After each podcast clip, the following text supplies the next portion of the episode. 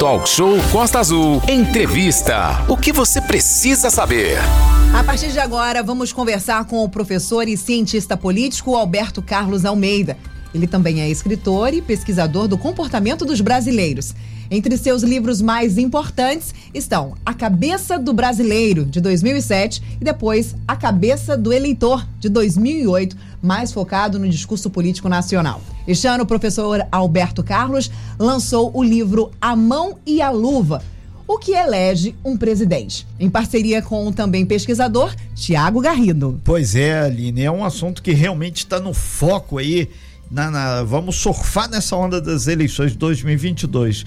E o, o, Alberto Carlos Almeida, professor, ele foi colunista, inclusive, de vários jornais aí super importantes no nosso Brasil e mantém um canal de análise política com mais de 80 mil seguidores, né? Nessa entrevista, inclusive, a gente vai falar aí desse ambiente político aí que está vigorando no Brasil, especialmente diante do segundo turno, que a gente lembra, acontece no próximo dia 30 de outubro. E no dia da eleição, no dia 30, é importante também, aqui os ônibus em Angra dos Reis vão circular até agora, né? Tudo certo, sem a cobrança de tarifa. E conduzindo essa entrevista, Clauber Valente. Valente é um assunto que realmente deixa o pessoal aí com a adrenalina em alta, né? Eleições, pelo menos alguns segmentos estão muito movimentados e é legal a gente conforma de forma calma, tranquila, pontuar alguns aspectos e a gente pegou a carona aí e o apoio do professor aí e cientista político Alberto Carlos Almeida. Valente. Exatamente, Renato. Bom dia, professor Alberto. Muito obrigado novamente pela tua disponibilidade aí de conversar conosco. É, passou a primeira semana da, da, do segundo turno, né? Então as coisas já serenaram um pouco, mas vamos conversar sobre para frente, né? Faltam três semanas ainda para a eleição, segundo turno muito extenso. Professor, bom dia. Pessoal de Angra, da Costa Azul, bom dia, é, Clauber, eu agradeço aí o convite aí de vocês, é uma satisfação estar aqui novamente podendo conversar com vocês, viu? Ok. Professor, no primeiro turno, o ex-presidente Lula teve uma votação próxima daquilo que indicavam as pesquisas, né? Teve 48% dos votos. Porém, no caso de Bolsonaro, as pesquisas parece que não alcançaram essa vontade do eleitor entre o sábado e o domingo. A pesquisa de sábado é, dava Bolsonaro na casa dos 37% e ele teve 43% dos votos. O que o senhor crê que possa ter ocorrido entre a divulgação da última pesquisa e o voto propriamente dito no domingo?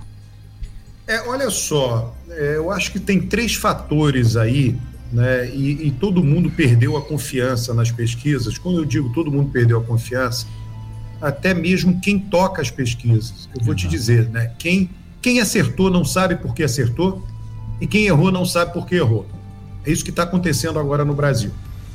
É, eu vi aí um coordenador de pesquisa divulgando o dado da pesquisa dele e depois comentando a pesquisa dele no Twitter, dizendo o seguinte: olha, na verdade, o meu resultado não deve ser esse, não. O meu resultado você tem que somar dois para lá, dois para cá. Quer dizer, né, a, a, própria pessoa que toca a pesquisa, o coordenador, não confia no seu resultado. Então, nós estamos numa situação muito complicada agora.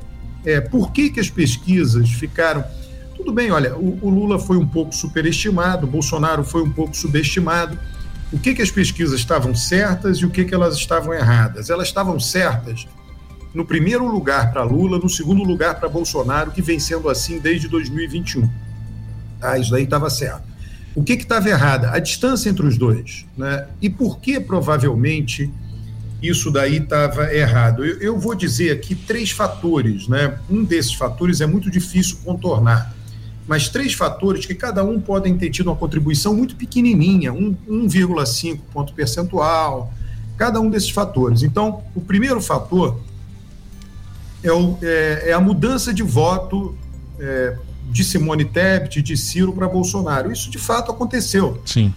É, eu conheço gente, não sei se né? Eu, eu, quando eu digo eu conheço gente, funciona como uma espécie de pesquisa qualitativa, né? Gente que eu conversei antes do dia da eleição, quinta ou sexta-feira antes da eleição, e depois conversei depois da eleição, na semana passada. Então, pessoas que me narraram que iam votar em Simone Tebet e, e antes da eleição, como eu disse, na quinta ou na sexta-feira, né? E depois, quando eu conversei semana passada, elas acabaram votando em Bolsonaro.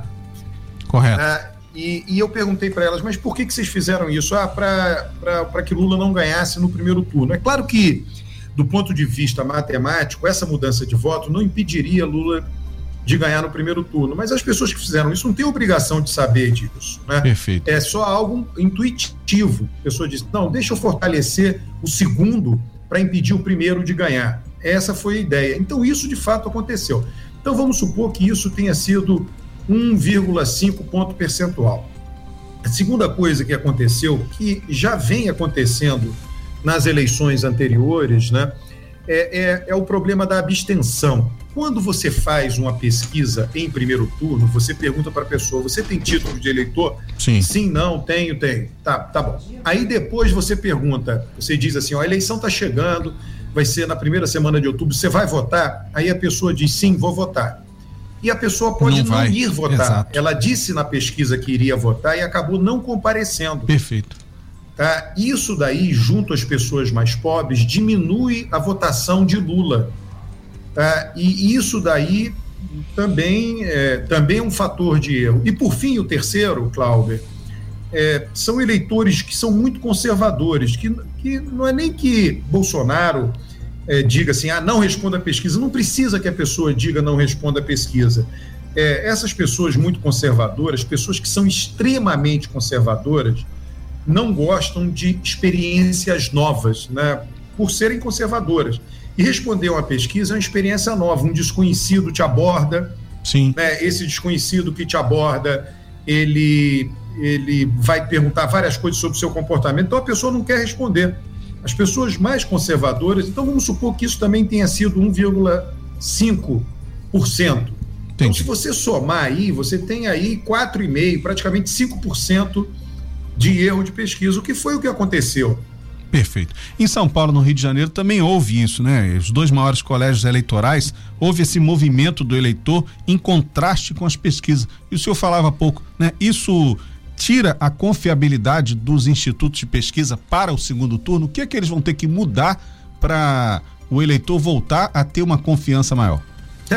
É, agora, entre agora e o segundo turno, nada, né? O que tem que fazer é acertar o segundo turno. em São é, Paulo, verdade. em São Paulo, o que, que aconteceu? É, teve muita gente procurando. Se você entrar no Google no último dia ou no dia da eleição, tem lá a procura do Google, candidato do Bolsonaro disparou. Perfeito. Tá? Então põe lá, candidato do Bolsonaro, aquilo disparou no, no, nos últimos dias. Então isso explica a subida do candidato Tarcísio. Né? E no Rio também, candidato do Bolsonaro. Então, assim, tem mudança de última hora? Tem, não tem a menor dúvida. Tá? Em, em, geral, isso acontece quando os candidatos são menos conhecidos. Correto. Tá? E, e aí, né, talvez fosse o caso da pesquisa, ela. É, porque aí tem, é uma combinação de realizar a pesquisa e tem que se adequar ao horário da divulgação, né? Então você tem uma divulgação, as pesquisas foram divulgadas às 18 horas do sábado.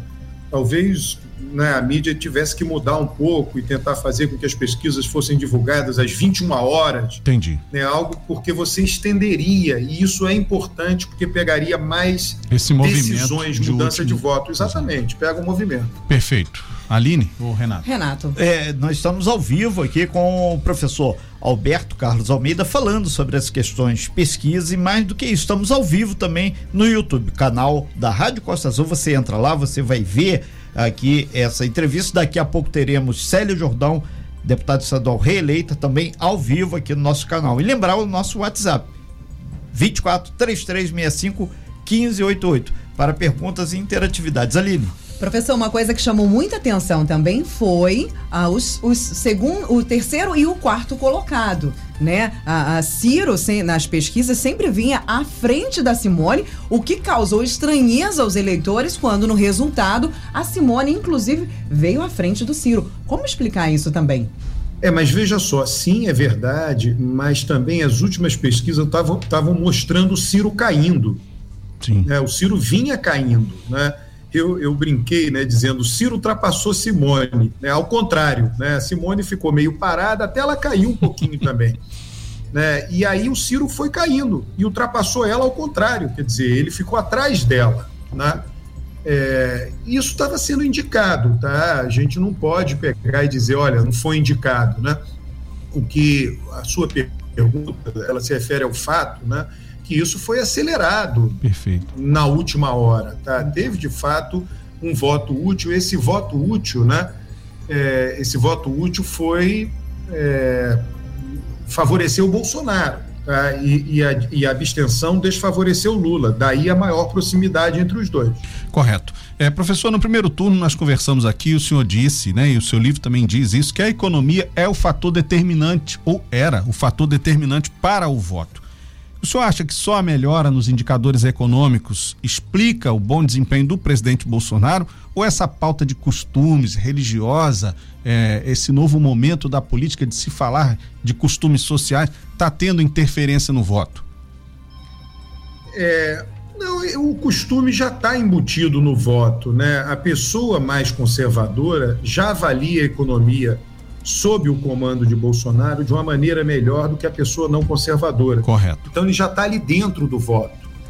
É, é, o que Bolsonaro fez, veja, é, o que que meu principal aprendizado aí com esse primeiro turno, né, uma distância pequena, eu acho que a sociedade brasileira, em termos de voto, na esquerda e na direita, ela está muito já é, ancorada, né, ela já está muito rígida, né? A pessoa que quer votar num candidato o que, que significa um candidato de esquerda, de um modo geral, tá? É o candidato que se preocupa com o social, que defende os mais fracos, que defende os mais pobres, que quer a redução da desigualdade. Essa é a esquerda, né? A igualdade de oportunidades, melhoria econômica para os mais fracos. Em, em países desenvolvidos, essa pauta de defender os mais fracos ela se expressa muito em defender os imigrantes, porque os imigrantes Sim. são mais fracos, descendentes dos imigrantes. Aqui no Brasil a gente não tem muitos imigrantes. Então, isso não aparece. Então, é, significa distribuição de renda. E a direita, né, e que, que, quem fez isso? Né, quem delimitou muito esse eleitorado e, digamos assim, tornou esse eleitorado muito coeso e votando no PT? Foi Lula a partir de 2006. Porque ele marcou esse terreno, disse: eu fui eleito para defender os mais pobres. Né, e ele, de fato, fez um governo é, nessa direção. E quem demarcou o outro terreno, o terreno conservador, foi Bolsonaro, não foi o PSTB. Perfeito. Bolsonaro demarcou o terreno conservador dizendo: eu fui eleito para que a sociedade não se degrade é, é por meio da subversão das regras que, que, que, mantém, que nos mantém unidos. Basicamente isso. Tá? Então, essa é a visão do eleitor conservador. O eleitor conservador, por exemplo, olha casos de corrupção como uma degradação das normas, né?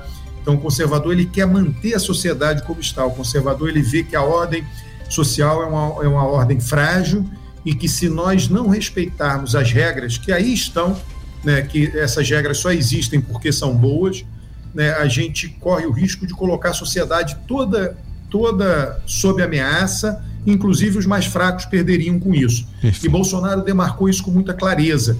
Então, o que que é, no passado, talvez eu tenha dito isso na nossa primeira entrevista aqui, que eu, talvez é, tivesse 20% do eleitorado que flutuasse entre esquerda e direita. Depois desse primeiro turno, eu reduzi esse 20 para 10, talvez até um pouco menos que 10.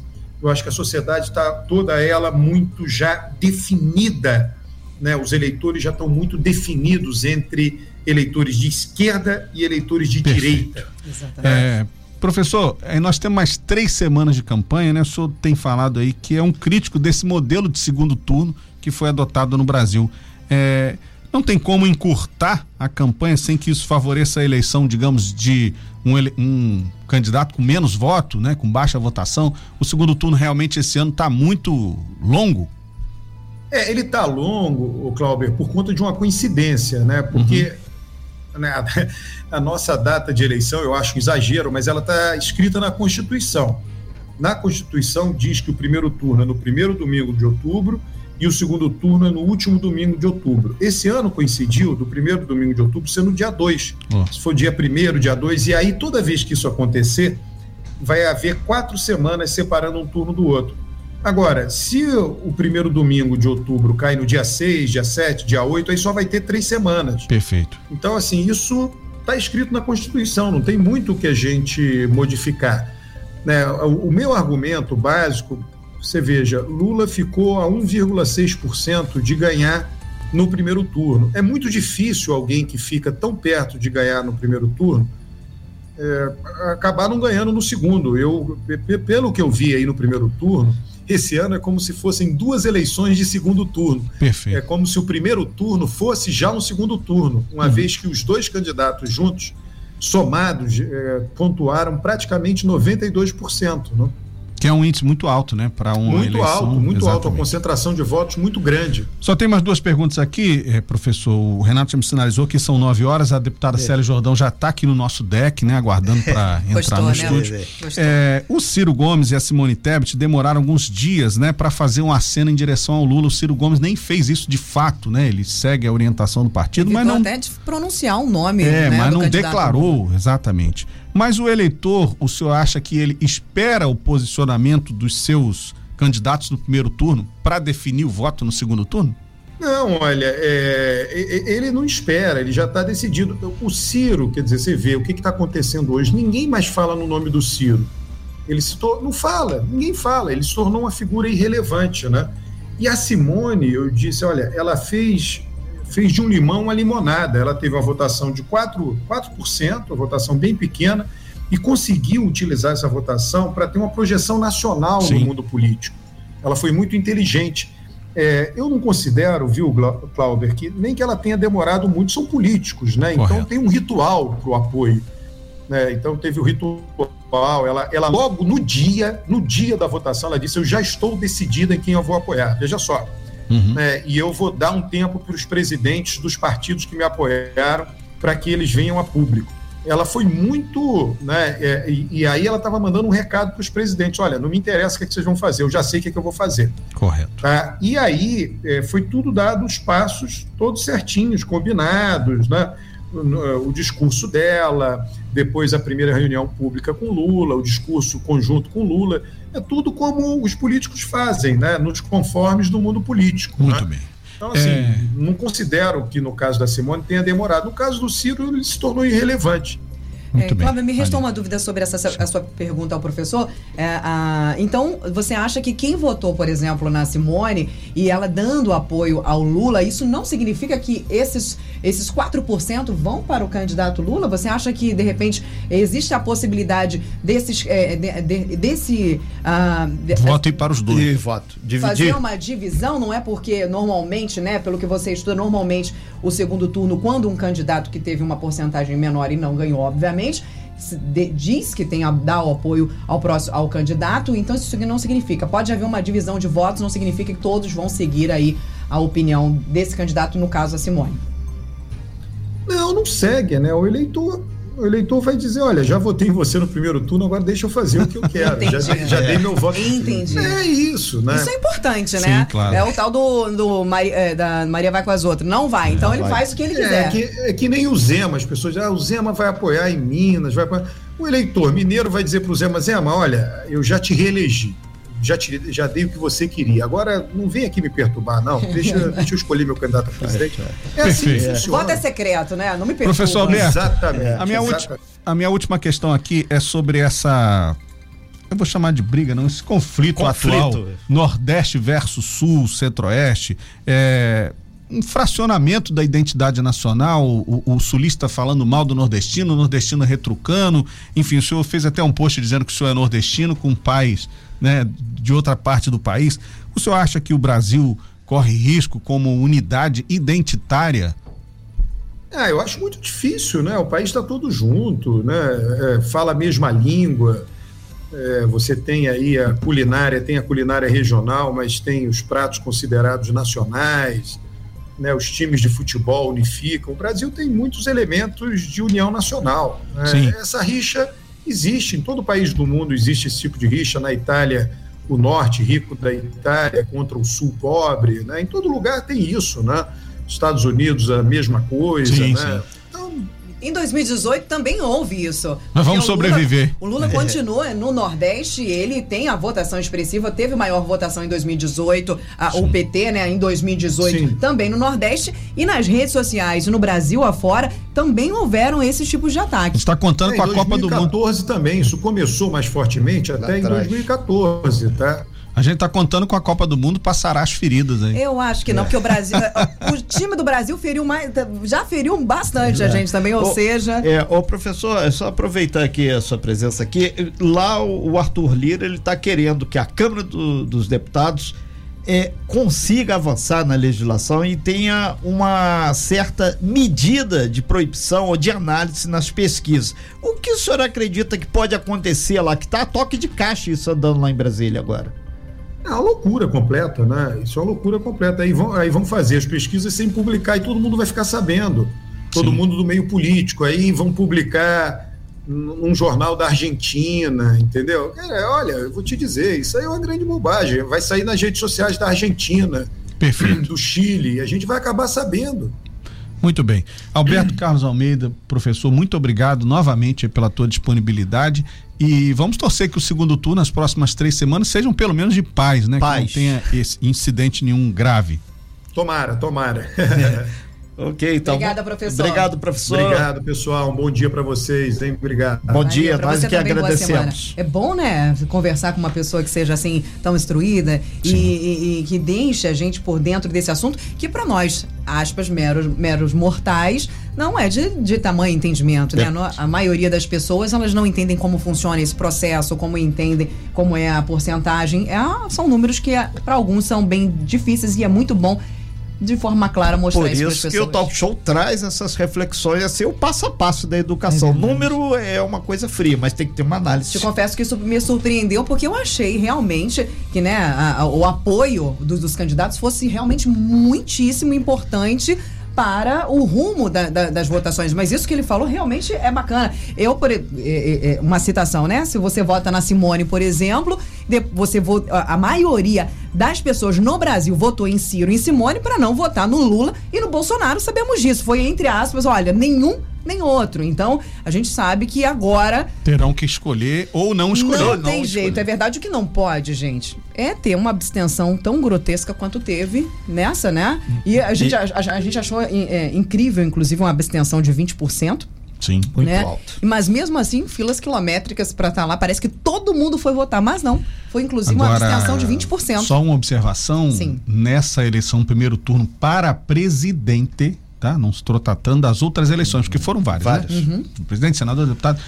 Para presidente foi a menor abstenção desde 89. Desde a redemocratização, o voto para presidente foi a menor abstenção. Ou seja, há um interesse de as pessoas votarem. Tá para presidente. E o que pode acontecer, segundo os analistas, é que no segundo turno essa abstenção suba, porque você não tem outros candidatos. Exatamente. Né? Pô, vou lá votar só para presidente. Irmão, irmã, tem que ir. Exatamente. Precisa, né? Pra depois não reclamar, você nem votou, você tá reclamando Exatamente. disso, Exatamente. né?